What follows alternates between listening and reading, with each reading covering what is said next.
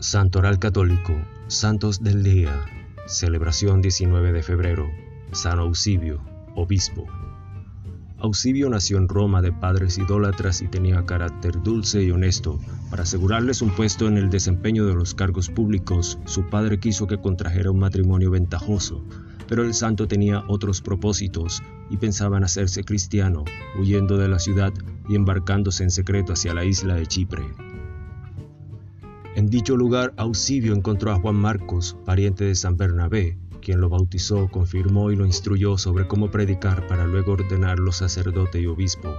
Juan Marco le confió también la misión de predicar en la ciudad de Soles, donde fue acogido favorablemente por un sacerdote de Júpiter, a quien lo edificó con su vida santa hasta llegar a convertirlo.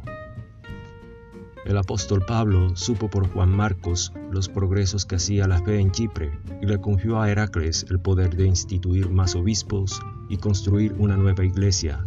Eusibio empezó a predicar la fe en pleno día y luego de la construcción y consagración del nuevo edificio comenzó su obra apostolado a la vista de todos. La gracia de Dios lo sostuvo y los milagros corroboraron su predicación de modo que llegó a formar en Soles una comunidad cristiana floreciente.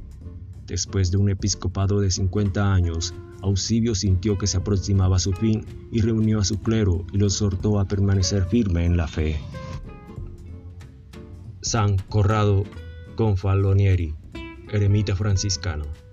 Nació en 1290 en una familia noble de Piacenza, amante de la vida de corte, se convirtió en terciario franciscano después de una jornada de caza que causó un grave incendio.